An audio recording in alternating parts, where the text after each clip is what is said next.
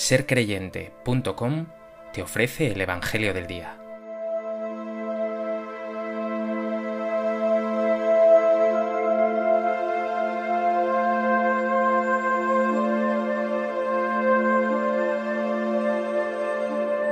Del Evangelio de Mateo.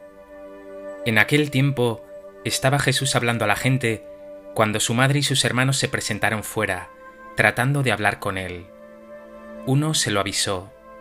Tu madre y tus hermanos están fuera y quieren hablar contigo.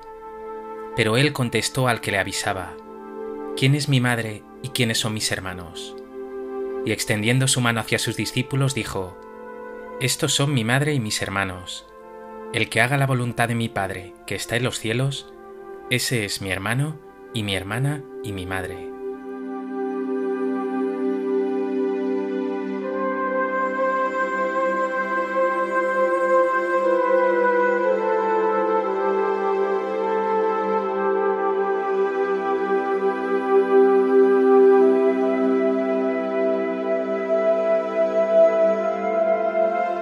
El Evangelio de hoy nos presenta una escena singular. La madre de Jesús y sus hermanos aparecen en escena. Vienen a buscarle. Lo más sorprendente es la respuesta de Jesús. El que hace la voluntad de Dios, ese es mi hermano, y mi hermana, y mi madre.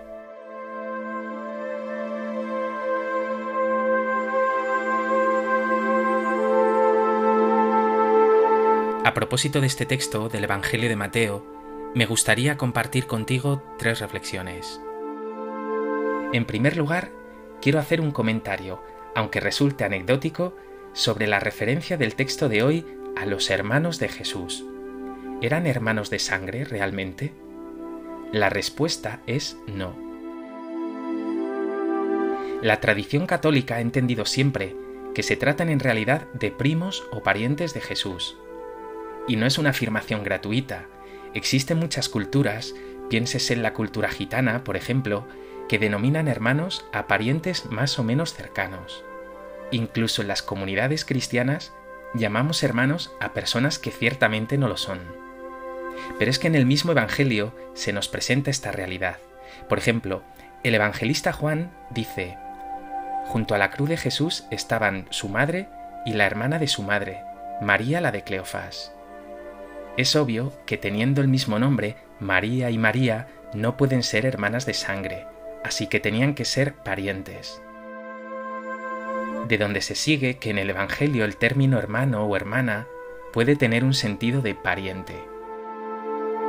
Por tanto, creemos que no son hermanos de sangre de Jesús, hijos de José o de María. Todavía más, afirmamos que Jesús fue concebido virginalmente y que además como oramos con frecuencia, María permaneció siempre virgen.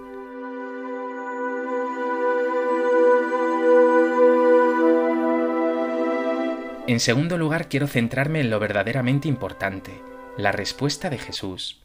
El que haga la voluntad de Dios, ese es mi hermano y mi hermana y mi madre. Lo que prima para Dios no es la raza ni la sangre, sino cumplir la voluntad de Dios. Somos familia de Dios si acogemos su voluntad, si vivimos al modo de Jesús. La familia de Jesús, por tanto, son todos aquellos que hacen su voluntad, aquellos que en definitiva viven el mandamiento del amor. Pregúntate, ¿cómo es tu relación con Jesús? ¿Le sientes cercano, hermano, amigo? ¿O es más bien para ti alguien distante, lejano, poco digno de tu amor y de tu confianza.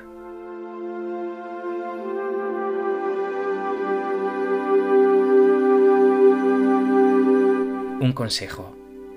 Atrévete a acercarte a Él como tu mejor amigo, como aquel que te conoce mejor que nadie, tus alegrías y sufrimientos. Ábrele tu corazón y mantén con Él un trato de amistad, un trato familiar.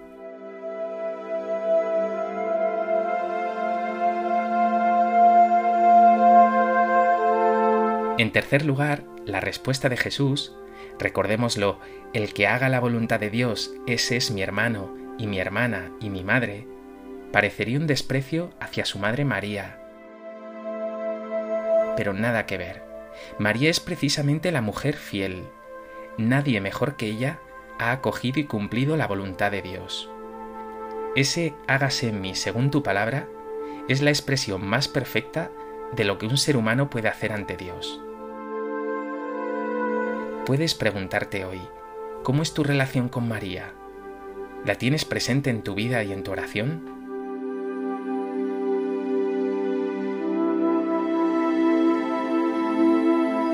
Jesús te la ha regalado como madre. Ella camina contigo e intercede por ti a cada momento. Invócala, pídele que te ayude a amar de verdad a Jesús y también a ser fiel a la voluntad de Dios, como ella lo fue. Y si te ves alguna vez perdido, pídele su perpetuo socorro. Dile, Santísima Virgen María, que para inspirarme una confianza sin límites, has querido llamarte Madre del Perpetuo Socorro. Yo te suplico que me socorras en todo tiempo y lugar.